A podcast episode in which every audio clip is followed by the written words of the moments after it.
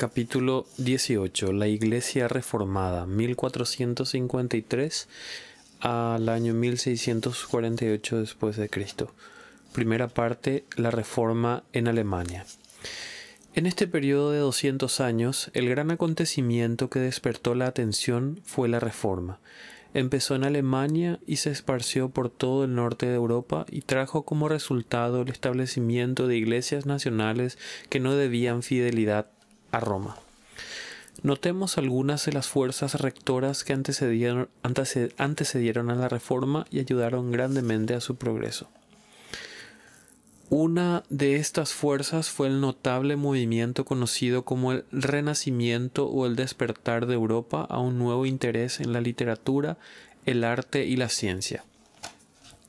El cambio de los métodos y propósitos medievales a los modernos. En la Edad Media el interés de los estudiantes recayó en la verdadera en la verdad religiosa con la filosofía relacionada a la religión. Como vimos, los principales pensadores y escritores fueron hombres de la Iglesia. Pero en este despertamiento surgió nuevo interés en la literatura clásica, el griego y el latín, en el arte, separándose pronto de la religión con ese interés vinieron los primeros destellos de la ciencia moderna. Por lo general, los líderes del movimiento no eran sacerdotes ni monjes, sino laicos, sobre todo en Italia. Aquí comenzó el Renacimiento no como un movimiento religioso, sino literario. Sin embargo, no era abiertamente antirreligioso, sino más bien escéptico e investigador. La mayoría de los estudiantes italianos del periodo fueron hombres faltos de vida religiosa. Aún los papas de ese tiempo se distinguían más bien por su cultura que por su fe. Al norte de los Alpes, en Alemania, Inglaterra y Francia, el movimiento era más religioso. Despertó un nuevo interés en las, en las escrituras en el griego y hebreo y una investigación de los verdaderos fundamentos de la fe, aparte de los dogmas de Roma.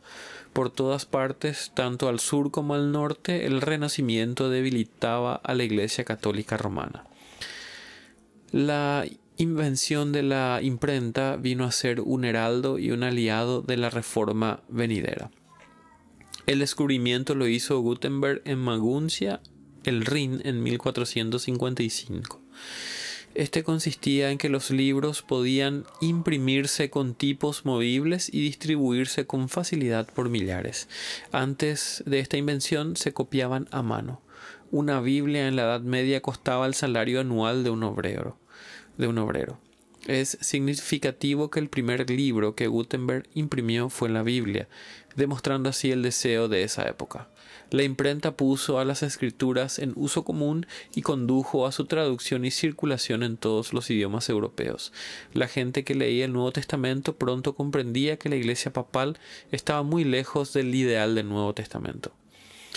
Y en cuanto se escribían las nuevas enseñanzas de los reformadores, se publicaban en libros y folletos que circulaban por millones por toda Europa. También surgió en Europa el espíritu nacionalista. Este difería de las luchas medievales entre emperadores y papas, en que era más bien un movimiento popular antes que uno relacionado con reyes. El patriotismo de los pueblos comenzó a manifestarse en la inconformidad en cuanto a la autoridad extranjera sobre sus propias iglesias nacionales, en resistirse a los nombramientos de obispos, abades y dignatarios de la iglesia que hacía un papa en un país distante, en un deseo de no contribuir del óvulo de Pedro para el sostén del Papa y la construcción de majestuosos templos en Roma, y una determinación de reducir el poder de los concilios eclesiásticos poniendo al clero bajo las mismas leyes y cortes con los laicos. Este espíritu nacionalista fue un gran apoyo al movimiento de reforma. Mientras el espíritu de reforma e independencia despertaba por Europa, la llama estalló en Alemania, en el electorado de Sajonia, bajo la dirección de Martín Lutero, un monje y profesor en la Universidad de Wittenberg. Notemos algunos de sus primeros periodos el Papa reinante León X, en virtud de que necesitaba grandes sumas de, dinero para terminar el templo de San Pedro en Roma, permitió a un agente llamado Juan Tetzel que fuese por Alemania vendiendo certificados firmados por el Papa. Su objetivo era perdonar todo pecado no solo de los poseedores del certificado, sino también de los amigos vivos o muertos en cuyo favor se comprasen sin la confesión, el arrepentimiento, la pena o la absolución por un sacerdote. Tetzel decía a la gente, Tan pronto como su moneda suene en el cofre, el alma de sus amigos ascenderá del purgatorio al cielo. Lutero predicaba en contra de Tetzel y su venta de indulgencias, denunciando abiertamente su enseñanza. La fecha exacta de los que los historiadores fijan como el principio de la Gran Reforma es 31 de octubre de 1517.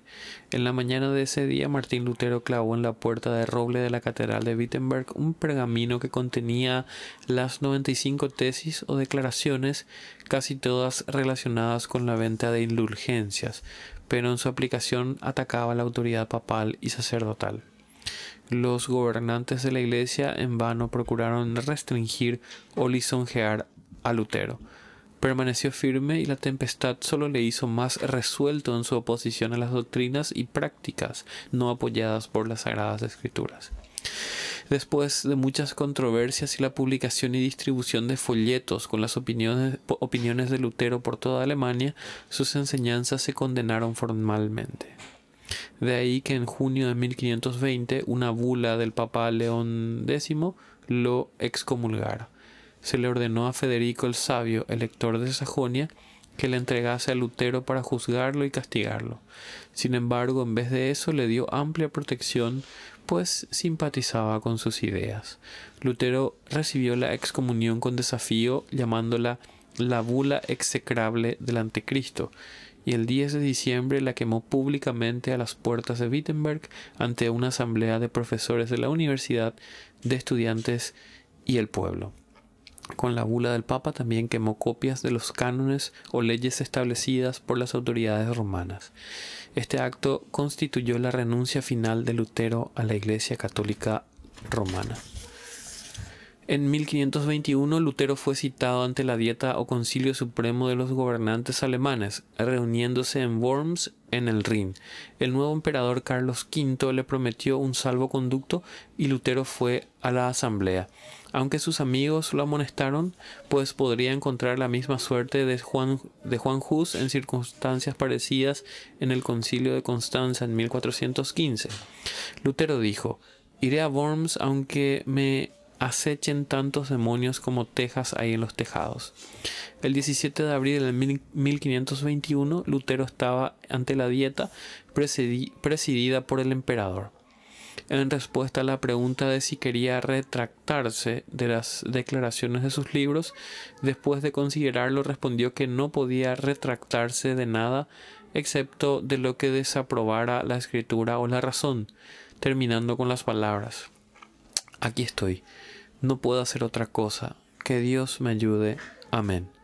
Al emperador Carlos V lo instan para que prendiese a Lutero, ofreciendo como razón que la fe no podía guardarse con los herejes, pero le permitió salir de Worms en paz.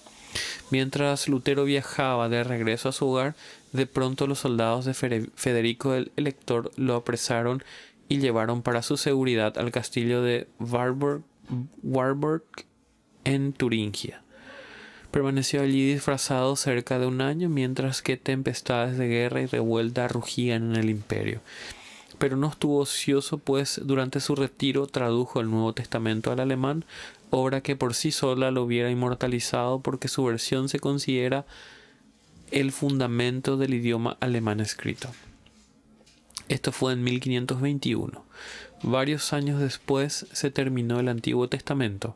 Al regresar del Wartburg a Wittenberg, reasumió la dirección del movimiento en favor de una iglesia reformada exactamente a tiempo para salvarle de sus excesos extravagantes. La división de los estados alemanes en las ramas reformadas y romanas fue entre el norte y el sur.